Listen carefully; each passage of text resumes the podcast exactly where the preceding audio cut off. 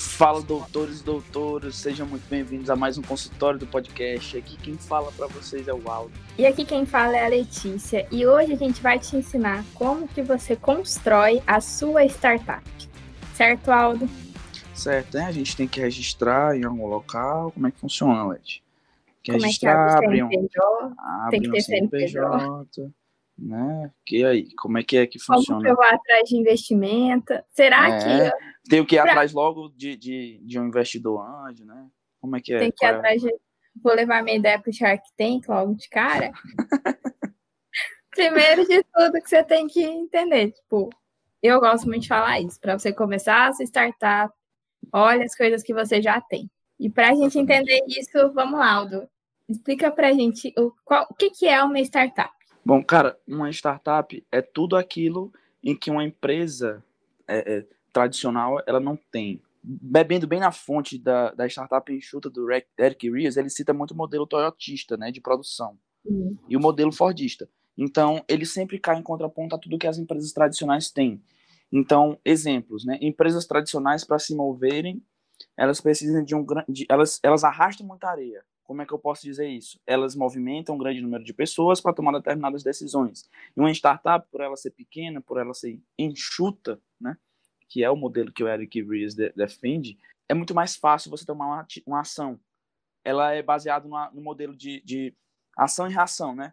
Encontrou o problema, já tem que achar a solução. Sempre nisso, sempre nesse movimento rápido é, e eficaz. Sim, a startup é o tipo de, de empresa, de organização que ela se coloca em um ambiente volátil e tudo aquilo que acontece ela responde. Então, é fácil você movimentar uma startup para resolver alguma coisa. É fácil você alterar, por exemplo, um modelo de, de negócio, uma estratégia que você tinha definido e viu que ela não, não, deu, não deu certo, você consegue mudar rápido isso.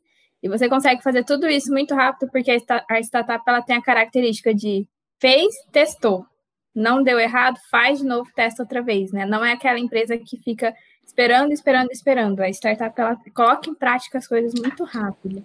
É, é isso aí. E para colocar em prática muito rápido, né? É, você tem que partir daqueles pontos. Tá, beleza. Isso que a gente já vinha falando em alguns podcasts anteriores. Tem aqui um problema na minha realidade vivida e eu acho que essa solução aqui poderia se encaixar nesse problema eu já vou lá e testo imediatamente, eu já tenho o meu MVP, eu já tenho que ter a, a, a menor parcela viável da minha ideia de produto, né? Eu tenho que ter a letra A, né, do meu Sim. alfabeto já para colocar em prática. Ele começa por aí. Sim, exatamente. Flávio Augusto fala muito isso, né? Se você não conhece Flávio Augusto, ele é uma referência de empreendedorismo no Brasil e os conteúdos deles valem muito a pena. Ele fala muito isso. Você tá com uma ideia, constrói o seu o seu produto com base naquilo que você acha, que, que você acredita que é essencial, que você sabe que você não pode deixar de ter, e testa. Deu certo na primeira? Melhora e faz a segunda. Deu certo na segunda? Melhora de novo, faz a terceira. E vai expandindo o negócio assim. Mas primeiro você constrói o seu primeiro produto e deixa ele redondinho. Então você constrói a base, testa, deu certo seu teste, vai lá e melhora. E aí sim você começa a a buscar mais investimentos para sua startup no começo, para você fazer seu produto base, seu MVP, você usa aquilo que você já tem, né? Você não precisa de muito recurso financeiro, você não precisa ir atrás de investidor antes. Você começa do, de onde você está.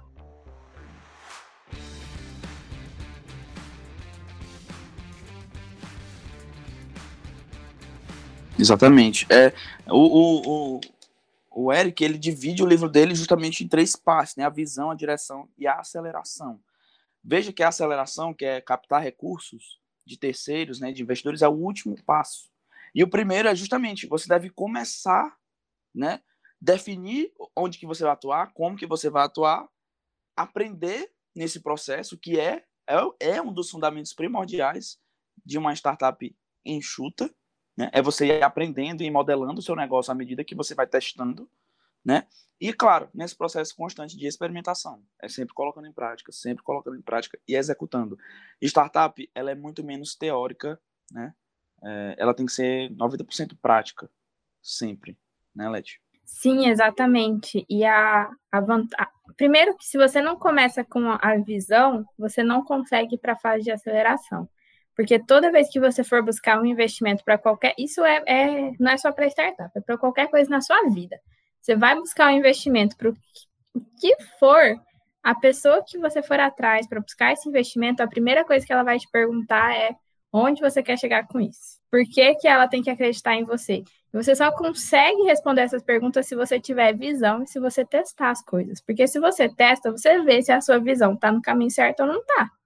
Se você está olhando para o rumo certo ou não. Então, para você chegar na fase de aceleração e passar por todas as etapas de investimento que uma startup passa, antes você precisa ter muito bem claro onde você vai chegar. Às vezes as pessoas pensam assim, ah, uma startup é uma, é uma empresa que está num ambiente volátil, que ela se move muito fácil, pivota muito fácil, né? É o termo aí, termo recorrente, pivotar. E aí, por conta disso, então, eu não preciso pensar muito a longo prazo onde eu quero chegar. Eu penso agora, testo agora, não deu certo, eu penso agora de novo, testo agora de novo. Mas não, se você não tem uma ideia clara de onde você vai chegar com aquele seu produto, com aquele seu serviço, você não vai conseguir dar segmento no seu caminho. E aí, sua startup não vai dar certo. É aquela história do Golden Circle, né? Você precisa saber é, por que, que você está fazendo aquilo. E é interessante, Letícia, que você falou, né, que você precisa conhecer para poder vender para outra pessoa, que até lá tem um caminho muito longo e o grande embate, acredito eu, é, do mundo de uma startup é isso,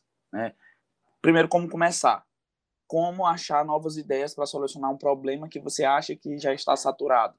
Exemplo, abrir uma porta. Porra, abrir uma porta tem várias maneiras de abrir um portão. Tá, eu quero inovar, eu quero uma coisa diferente. E um termo que ele cita no livro, né, é o get out of the building, né? Saia do prédio, vá andar, vá olhar outras perspectivas. Não necessariamente inovar, você precisa criar uma coisa totalmente do zero. Não, você pode importar ela de outros locais. Você importa de outros locais, adapta para sua realidade, pronto, você tem um produto novo, pronto para ser usado e vai revolucionar o mercado onde você está inserido. Exatamente. Ontem, é, é interessante mais a gente falar isso, porque ontem eu estava assistindo um evento que era o Tenex Live, que ele teve vários palestrantes de fora, é, inclusive Robert Kiyosaki estava lá, deu uma palestra incrível, e uma das palestras que a gente teve no, no evento foi do Flávio, e o Flávio ele tem uma frase clássica, ele repetiu ontem, que é, você precisa de referências. Então, se você quer tirar a sua ideia do papel, a primeira coisa que você precisa é de referências. E você não vai conseguir todas as referências que você precisa olhando para um lugar só. Então, essa ideia de você sai do prédio olha o mundo é busca referências no nicho que você está, busca referências no, em outros nichos, olha as pessoas que chegaram onde você quer chegar e vê o que essas pessoas fazem, vê o que elas aprenderam, vê o que elas colocaram em prática, que você pode adaptar e colocar em prática no seu negócio também. Essa semana a gente recebeu uma proposta aqui no Universitários. Olha que interessante, nosso nicho é finanças e investimentos e a gente fala, nosso público-alvo são os estudantes. Mas essa semana a gente recebeu uma proposta de fazer uh, um curso paralelo para cabeleireiros que estão abrindo seus, seus salões. Tipo assim, é, é fora da, do nosso público-alvo? É fora. Mas a gente pode pegar isso e usar esse novo ambiente para ter novas referências. Isso facilita o seu, o seu processo. Até porque para você construir o seu MVP, você tem que ter noção do, do produto, você tem que ter noção do seu público-alvo, né, do seu segmento de cliente, quem que você vai atender, o que, que essas pessoas querem e como que você vai propor essa solução. E buscar referências em outros lugares facilita isso. Como que eu proponho essa solução? O que, que já está dando certo, o que, que eu posso melhorar? Que é a ideia da inovação também, que o Murilo Gun fala muito, né? Às vezes a gente pensa assim, ah, eu tenho que ser criativo. Eu gosto muito quando o Murilo Gun fala criatividade é inovação do CNPJ. Inovação é simplesmente você pegar o que existe e melhorar aquilo. Então, você não precisa inventar, criar uma coisa absurdamente diferente. Pega o que existe, inova e aplica. É, é, é essa a sequência.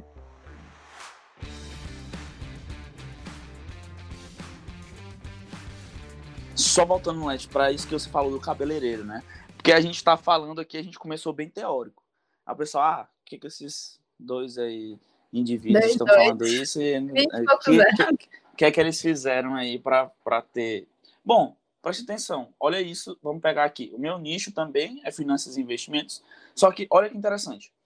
As pessoas colocam muita barreira em começar, não é isso? E uma dica interessante aqui é justamente comece pequeno. Novamente, importando esse conceito, comece pequeno. É, Led, do que tu começou falando no Universitários com Dinheiro? Eu comecei falando de organização financeira para estudantes e a primeira coisa que eu criei como produto foi uma planilha interativa. Pronto, olha aí, que ótimo. Organização financeira para estudantes. Olha o quão pequeno isso é dentro do nicho uhum. finanças e investimentos. Só agora, faz quanto tempo que tu tem Universitários com Dinheiro? A gente fez um ano dia 17 de outubro. Fez um ano no dia 17 de outubro e só agora ela está expandindo.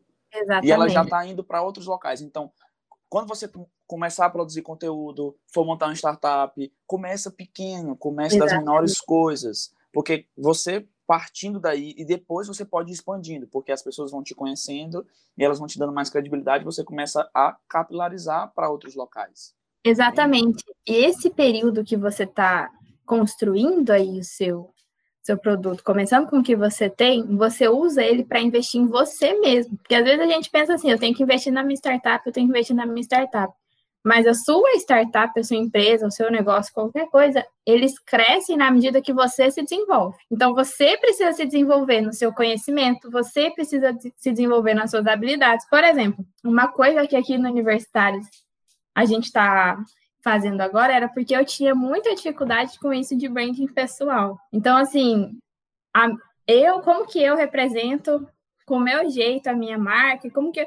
E, cara, eu falei, a gente tem que, a gente tem que mudar isso, a gente tem que entender mais esse conceito para a gente conseguir crescer mais. Então, foi um, um, problema que a gente identificou ao longo do processo e a gente está resolvendo ele ao longo do processo. Você não, não precisa ficar desesperado achando que você vai ter que fazer mil e uma coisas. O que você precisa para você começar, você já tem. Ah, minha startup é uma startup que, sei lá, ela vai ter tal produto e a gente vai usar o Instagram para fazer isso. Você já tem acesso ao Instagram. Só usa ele para essa para direcionando sempre para aquilo que você quer. E aí aos pouquinhos você vai crescendo, você vai expandindo.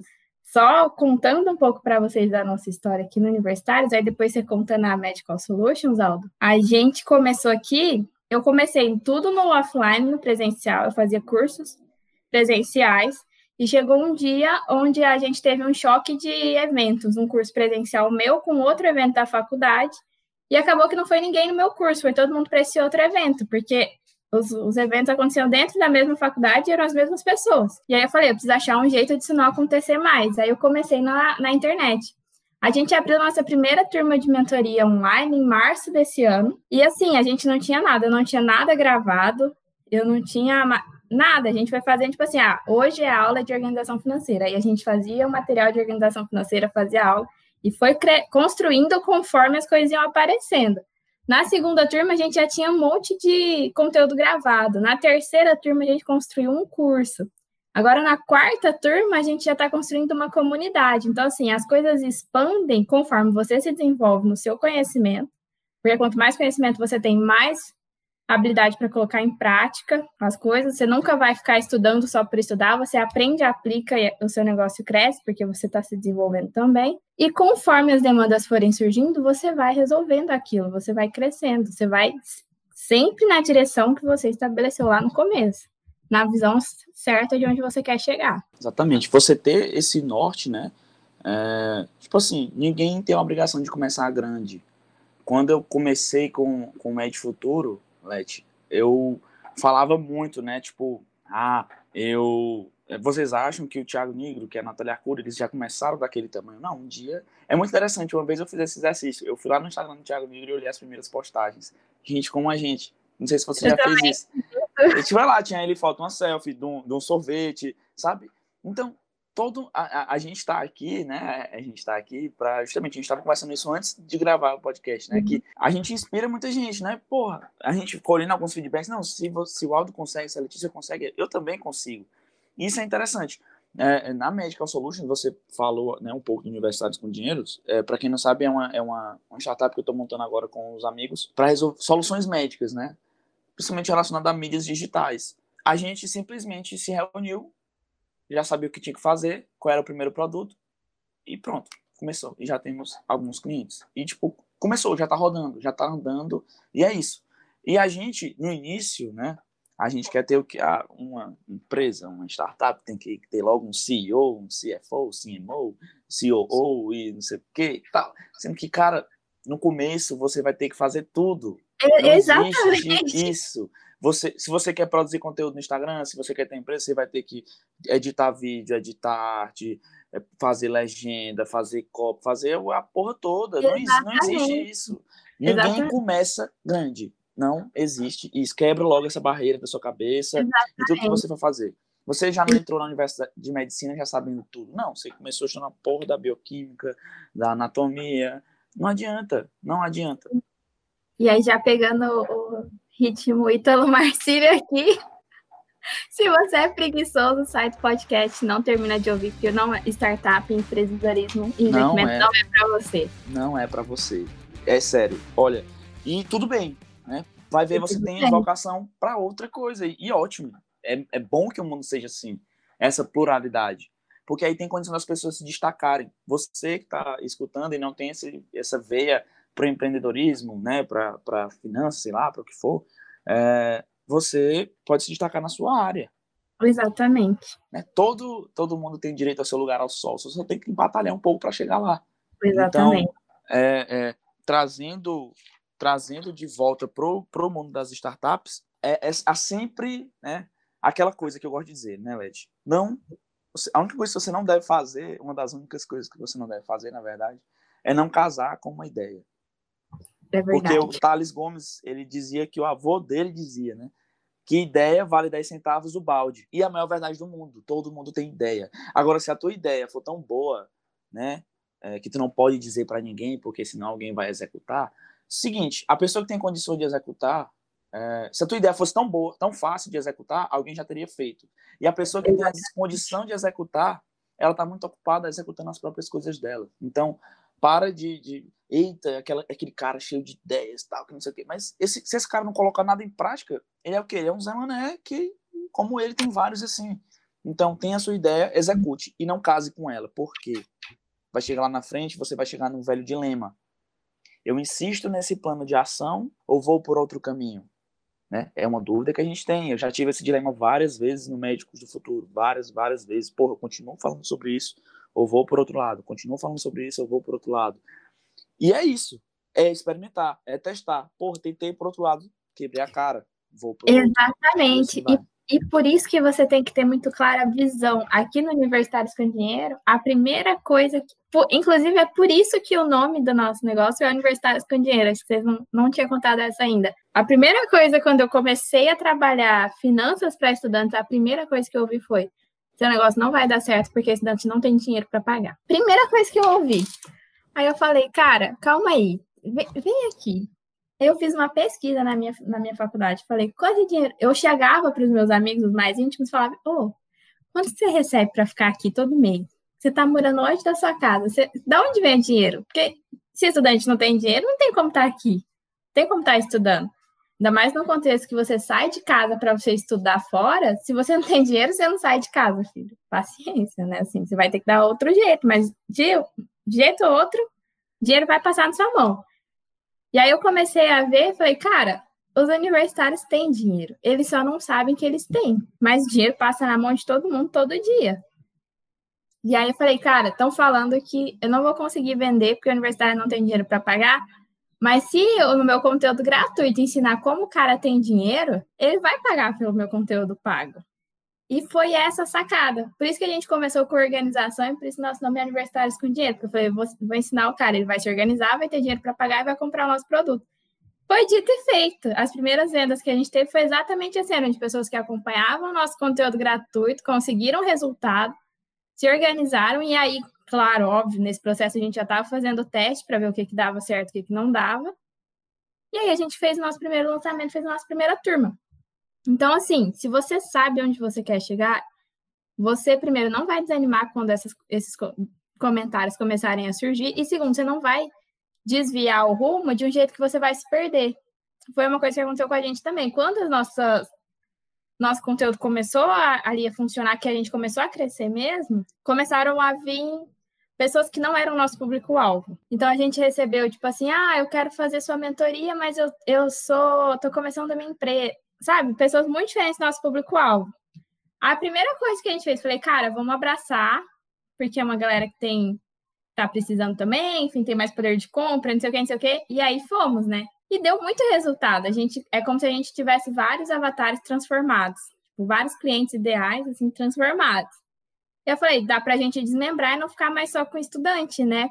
O que, que a gente fez? A gente foi de novo e falei, vamos abranger mais gente agora. Aí entra aquela sacada. Se você fala com todo mundo, você não fala com ninguém. O trem começou a desandar. Aí eu fui atrás de entender por que, que tá desandando isso. Cara, tava desandando porque a gente desviou muito do rumo. Então você, você encontrou um problema, resolveu ele rápido, mas você não desvia muito do seu rumo. E se você começa a fazer as coisas fica apaixonado, fica empolgado, fala, meu Deus, eu tenho que fazer isso, porque se não for assim não vai ter jeito, não sei o quê, você não consegue identificar o problema e resolver ele rápido. Você fica preso naquela de não, mas eu quero fazer isso e vai não sei o quê, não sei o quê, não sei o quê, e, e não vai, não sai dessa ideia, esse negócio não dá certo, porque você se prendeu aquilo. Você casou com aquela ideia. Então, isso não vai, vai dificultar muito o seu processo, vai dificultar muito o seu crescimento no seu negócio.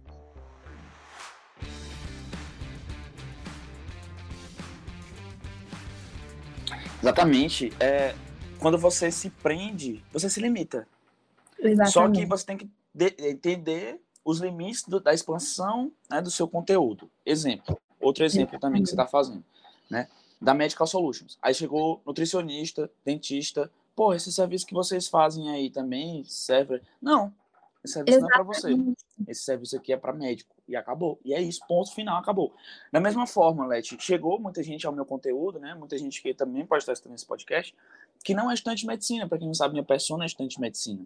Só que como eu falo de organização financeira e basicamente para o estudante, universidade, ambiente universitário, a galera acaba chegando. E aí no início eu acolhia todo mundo, mas depois eu comecei a segmentar mais, porque é, senão acaba me prejudicando. Né? Aí começa a, a, a, a, atingir pessoas que não são o meu avatar. Sim, aí aquele produto que você criou lá na base para você testar, ele começa a dar errado, mas não é porque o produto está errado, é porque você está desviando da, daquele foco que você atribuiu inicialmente. Está chegando nas pessoas que não deveriam chegar, né? E, e assim, é, é, essa, nessa parada de você conhecer, de ter a sua visão, de você conhecer para que serve, né? Porque, assim, tem até um case real no, no, no livro, que ele fala o seguinte, que eles, eles colocaram o produto para lançar, só que a quando eles colocaram a, a audiência para consumir o produto, eles deram outra finalidade. Ou seja, totalmente diferente do que eles tinham imaginado. E isso pode acontecer também com o seu negócio. Você tem a sua. Não, a minha ideia de negócio é essa. Né? E do nada ela se transforma em outra coisa. Né? Facebook, o próprio, o próprio YouTube também foi assim, se eu não me engano. Sim, gente, o YouTube nasceu para ser um Tinder da vida. Ele nasceu para ser um site de relacionamento. Olha a ideia inicial, onde as pessoas postariam vídeos falando delas e meio que daria match, assim, sabe? Eu curtia o seu vídeo, você curtia o meu, a gente começava a conversar. E, e deu ruim, deu muito errado. Aí o que, que os, os donos falaram, não, mas assim, tá dando errado o relacionamento, mas tá dando certo as pessoas colocarem os vídeos. E se a gente abrir para elas colocarem vídeo sobre qualquer coisa? E aí virou o que a gente conhece hoje como YouTube. Depois foi comprado pelo Google e é. virou um negócio milionário. Só a segunda ferramenta de busca mais utilizada, né? Então, para você ver, às vezes não é você mesmo que toma a decisão do negócio, às vezes é o seu é o seu cliente, né? É a pessoa que consome esse produto. É, no livro o, é, o, Poder do Hábito também tem isso, né? Tem um caso de uma, uma coisinha de tirar cheiro, né, do ambiente. Não sei se você já leu esse livro. E aí os, a galera do, do marketing, né, da empresa queria que ele fosse usado para isso. Só tipo como uma coisa útil na limpeza da casa. Só que as pessoas que utilizavam o produto, elas não utilizavam com esse fim. Era só por questão tipo psicológica mesmo. Ela já, a casa já estava limpa e aí elas passavam. Sim. Pronto. Não era para tirar queriam... o cheiro, era só depois. Exatamente, eles queriam que fosse um produto de limpeza e as pessoas usavam como aromatizante. Exato, exatamente. Olha que Aí, o que, que, que, que os, os, empresários lá, os donos da ideia, fizeram? Eles estavam achando que o produto estava dando errado, porque as pessoas não estavam usando o produto como um produto de limpeza. E aí, quando eles pivotaram para ser um produto de limpeza, o negócio despencou, as vendas caíram, eles pararam de ter lucro. Aí o que, que eles fizeram? Eles pivotaram de novo e começaram a vender como aromatizante. E deu muito certo. E aí que tá, né? Porque nessa pesquisa deles, eles encontraram uma, duas pessoas que realmente consumiam o produto da forma que eles queriam. Enquanto o resto todo consumia da forma como aromatizante. Aí eles casaram. No início, né? Eles casaram com essa Exatamente. ideia de que eles devem. Esse pessoal que está usando corretamente, sendo que não. Então, não case com a sua ideia, porque só aí, no caso, você já tiver grande, você vai despertar, é, provavelmente aqui do nicho, universitários com dinheiros e o médio futuro. Tá certo, a gente começa a crescer, começa a impactar muitas pessoas e chega como o que aconteceu com o Breno Perrucho. Exatamente. Né? O que, que aconteceu? O Thiago Negro foi lá e ofereceu uma quantia, né, para acho que foi um milhão de reais para comprar uma parte do canal dele. Então é isso. Aí você, não, sou orgulhoso, não vou vender o meu negócio, porque e tal. Cara, se fizer sentido, se a proposta for boa, se for acrescentar alguma coisa, se for fazer, levar a outros áreas, vende. O Instagram foi vendido, sabe? Então, o próprio YouTube foi vendido. Às vezes a gente costuma achar que quando é, a gente. A ideia, né? Aquela ideia. Eu trabalhei tanto pelo meu negócio, eu fiz ele crescer e agora chega alguém e fala que quer comprar ele de mim, eu vou vender tudo aquilo que eu trabalhei para construir. Quando a gente fala de, de empresa, de negócios, o ápice de uma empresa é quando o mercado aceita pagar por ela.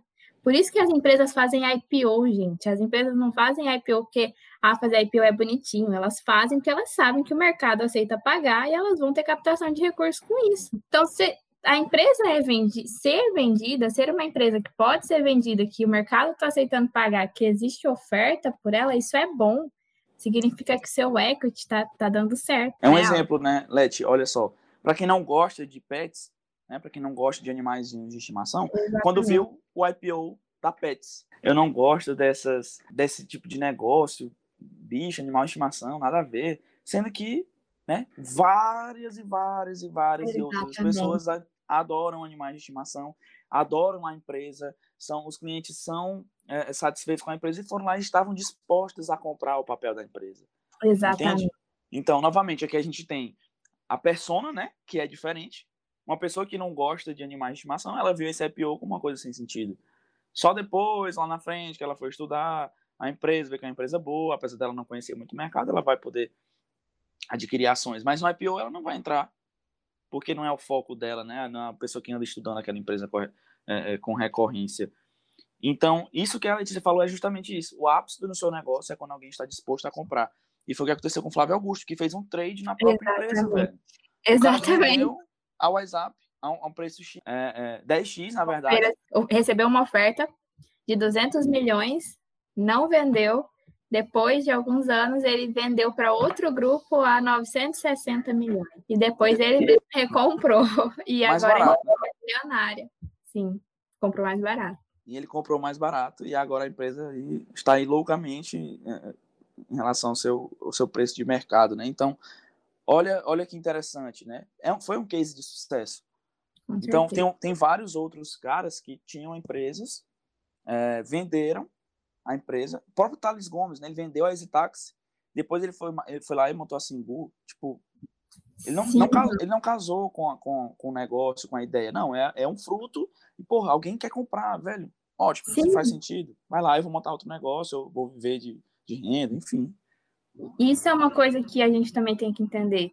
Depois que você aprendeu como tirar a sua ideia do papel e transformar ela num negócio, você consegue replicar isso para qualquer ideia. Então, assim, ah, às vezes a gente fica, ah, mas se eu não fizer isso, eu não vou, não vou conseguir fazer em outro lugar, em outro nicho, com outro, com outro cliente. Mas se você já fez uma vez, já aprendeu como é que faz, a segunda vez vai ficar mais fácil de fazer. A terceira vai ficar mais fácil ainda. Então, assim, é até por isso que a gente vê os que, que fazem uma, vendem, que chegou no ar, aí vende, aí vai e faz outra. O próprio dono da Avenue, da corretora lá nos Estados Unidos, foi assim: ele abriu a Clear aqui no Brasil, vendeu a Clear para a XP, foi para os Estados Unidos e abriu a Avenue, que é uma corretora para brasileiros investirem nos Estados Unidos. Então, assim, a, aprendeu a colocar a ideia em prática, aprendeu a construir o negócio, aprendeu a criar um MVP, você consegue fazer isso em outras áreas também. É um caminho sem volta, né? Você aprende, você quer. Eu, eu conheci o Pedro Faria, né? Lá em São Paulo, e ele falou no, na aula lá do Além da Medicina que ele era dono de 17 empresas, 17 negócios. Ou seja, caraca, né?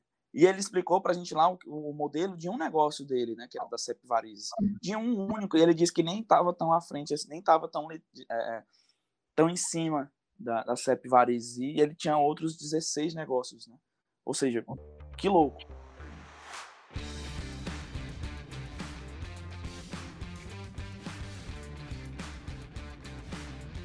Sim, e parafraseando aí Pai Rico, Pai Pobre, são 16 ativos, né? 16 ativos. 16 ativos. Essa é a 16 meta. geradores de renda, assim. Você não precisa ficar preso em uma fonte de renda só. Isso é ter uma fonte de renda só. Inclusive, Gustavo Cerbasi fala que é algo que, que diminui sua segurança. E é uma coisa agora que eu trago para os doutores, futuros doutores, doutores que estão nos escutando. É, eu tenho passado isso na pele, observado muito mais de perto a realidade é, é do médico, né? É, principalmente dos, dos cirurgiões, né, ao, ao, meu redor. Que, cara, o, o, clínico também, né, posso dizer. O, o médico é, a, é uma empresa de um funcionário só. Então, se o cara para de trabalhar, se o cara para de fazer aquele ambulatório, se o cara para de operar, é dinheiro a menos na conta dele. Exatamente. E aí é aquela coisa, né? Quando você se prende nesse círculo aí é uma coisa que vai puxando a outra, e aí o seu tempo vai diminuindo, você perde tempo com a sua família, perde tempo para outros projetos, e aí você fica fuçando só em cima desse único ativo, né, que é você mesmo. Sim, então, exatamente. Daí, daí a importância de você diversificar, porque quando você... Foi muito interessante uma vez, Leti, eu estava no centro cirúrgico, a anestesista chegou assim, perguntando para outro anestesista, né, para o um farmacêutico, na verdade. Ele mandou buscar o farmacêutico dentro do centro cirúrgico e falou, ó, tu gosta de, de empreender, né? Porque eu tô pensando em montar um negócio e tal, lá, lá, lá. Ele ficou conversando lá com o cara sobre o modelo de negócio. Olha, porra, tinha que ser anestesista, né? tipo, é verdade, já. Muito, o pau rolando na, na cirurgia e ele lá conversando sobre isso. Eu achei interessante porque, porque na cabeça dele, ele já tinha um pouco mais de idade, mas na cabeça dele ele entende que ele é, ele é a, único, a única Sim. força motriz de gerador de renda da vida dele. Então ele precisa ter outros negócios. Sabe-se lá quantos negócios ele tem. Mas a partir do momento que a gente coloca isso na nossa cabeça, a gente consegue exercer a própria medicina, que esse é o foco, é o que eu sempre falo, é uma meta da minha vida, com mais tranquilidade. Sim, exatamente. Quando você não se preocupa que ela é o único gerador de renda para a sua vida. Sim, aquela história de. vou, vou tirar um saco com o pessoal que está no cursinho ainda do Médico por Amor. Quando você entra na faculdade, né? Todo mundo passa essa fase de médico por amor aí.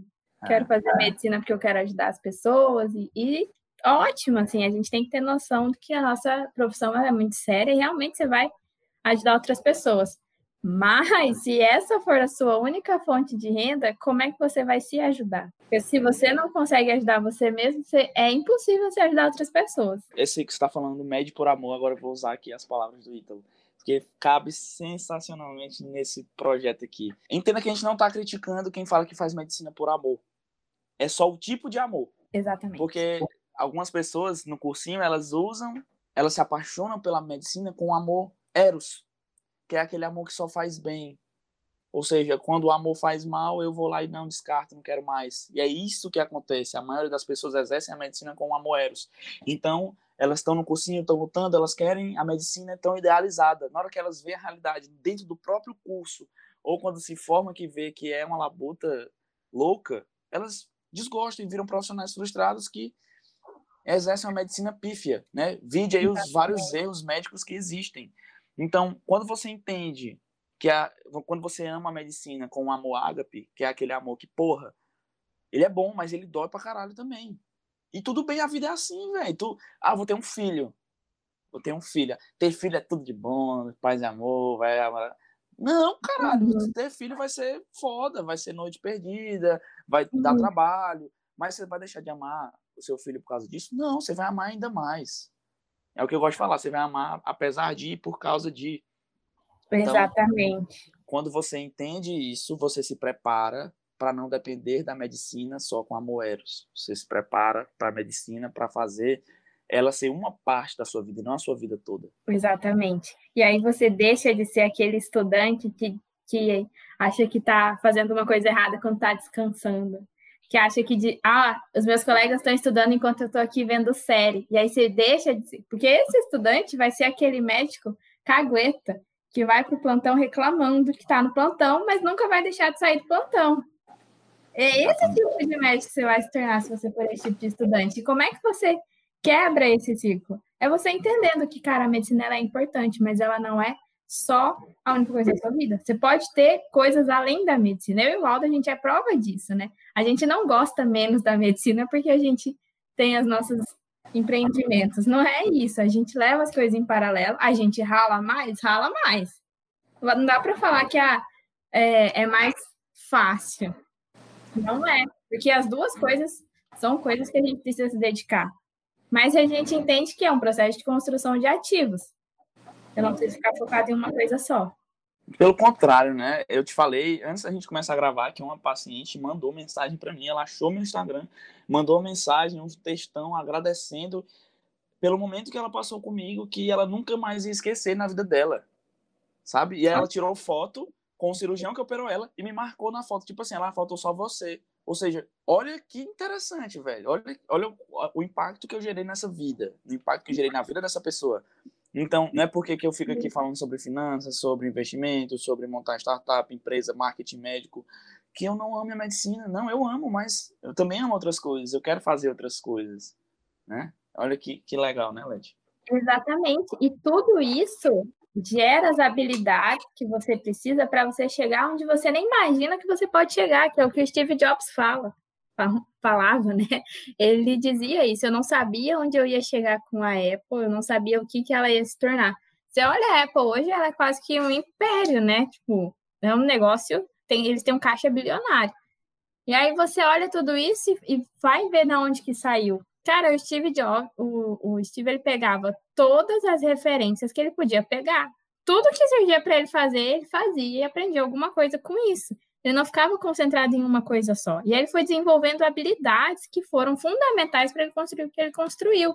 Então, ah, eu sou estudante de medicina que gosta de alimentação saudável. Porra, se dedica a isso também. Estuda isso. Vai que você não pode. Será que você não pode criar um negócio em cima disso? Pô, claro que pode. Será que você não pode ensinar isso para outras pessoas? Claro que pode. E isso vai te dar habilidades que também vão te ajudar a tratar teu paciente. Ah, eu gosto de finanças e investimentos. Pô, vai, estuda esse conteúdo, vai atrás desse conteúdo. Isso vai te dar habilidades para você ajudar seu paciente. Então, no final das contas, as coisas vão se juntando, não é nada é segmentado. Você não, ah, agora eu vou abrir a caixinha da medicina e vou ficar só com ela aberta. Ah, agora eu vou abrir a caixinha dos investimentos e vou ficar só com ela aberta. Não é assim, as coisas elas vão se interligando. Exatamente. E quando elas se interligam, a sua criatividade vai para outro patamar, né? ela, ela transcende. Quando você. Eu, eu sempre digo, né? Que eu, eu gosto de dizer isso, né? Que quando você. É, é, é você importar conhecimentos de outras áreas, ler coisas diferentes, te dá subsídios para criar, né? Para criar. Exatamente. Inclusive, buscar referências em coisas que você não gosta. Essencial. Para você ter referências daquilo que você também não gosta. Entender o porquê que você não gosta e ver se não tem nada dali que você pode adaptar, aplicar. Porque mesmo que você não goste, tem alguma referência ali que pode servir para você. Exatamente. E, e Leti, acho que para finalizar esse, esse, esse podcast, o que é que você deixaria de recado para as pessoas que estão escutando a gente? Primeiro de tudo, se você quer tirar sua ideia do papel, invista em conhecimento e aplique esse conhecimento. Então, vá atrás de livros, vá atrás de cursos. Ah, mas eu não tenho dinheiro para fazer curso. Tem curso gratuito na internet, a outro que você pode fazer. Tem YouTube aí que cheio de conteúdo. É porque geralmente quem fala isso, você vai olhar o Netflix do cara, tem só uma série peba, né? Você vai ver um documentário lá melhorzinho, você já vai aprender alguma coisa. Então, começa investindo em você. Ganhe conhecimento, adquira conhecimento e coloque isso em prática primeiro ponto. Acho que a mensagem que eu gostaria de deixar é, é aquela que eu falei, né? Get out of the building, né? Saia do prédio. E com saia do prédio, eu queria dizer para você sair um pouco da medicina. Exatamente. Olhar o que tem ao seu redor. Né? Às vezes a gente, um exemplo, né? A gente sai para um rolê com os amigos, a gente fica só no celular, a gente nunca está presente no momento e às vezes naquele momento surge uma ideia sensacional que vai te, sei lá, te alavancar muito. Então, saia um pouco do prédio, viva outras coisas. Não dependa só de um único ativo. Então, quando você entende isso, você tem condições de elaborar o seu MVP, de testar, de medir, de pivotar, se for o caso, e lá na frente, quem sabe, é, é, acelerar, né? É, é vender o seu próprio negócio. Exatamente. No mais, onde a galera pode te encontrar, Alda? Vocês podem me encontrar lá no arroba Medfuturo, underline, essa mudança. E essa semana vai ter mudança de nome. Já, já sigam o podcast já, onde, na plataforma que você estiver ouvindo aí, já dá, deixe seu gostei aí, já segue o podcast para você ficar sabendo da mudança no Instagram na semana que vem. É isso aí, galera. Tamo junto, valeu! Valeu, pessoal. Tchau, tchau.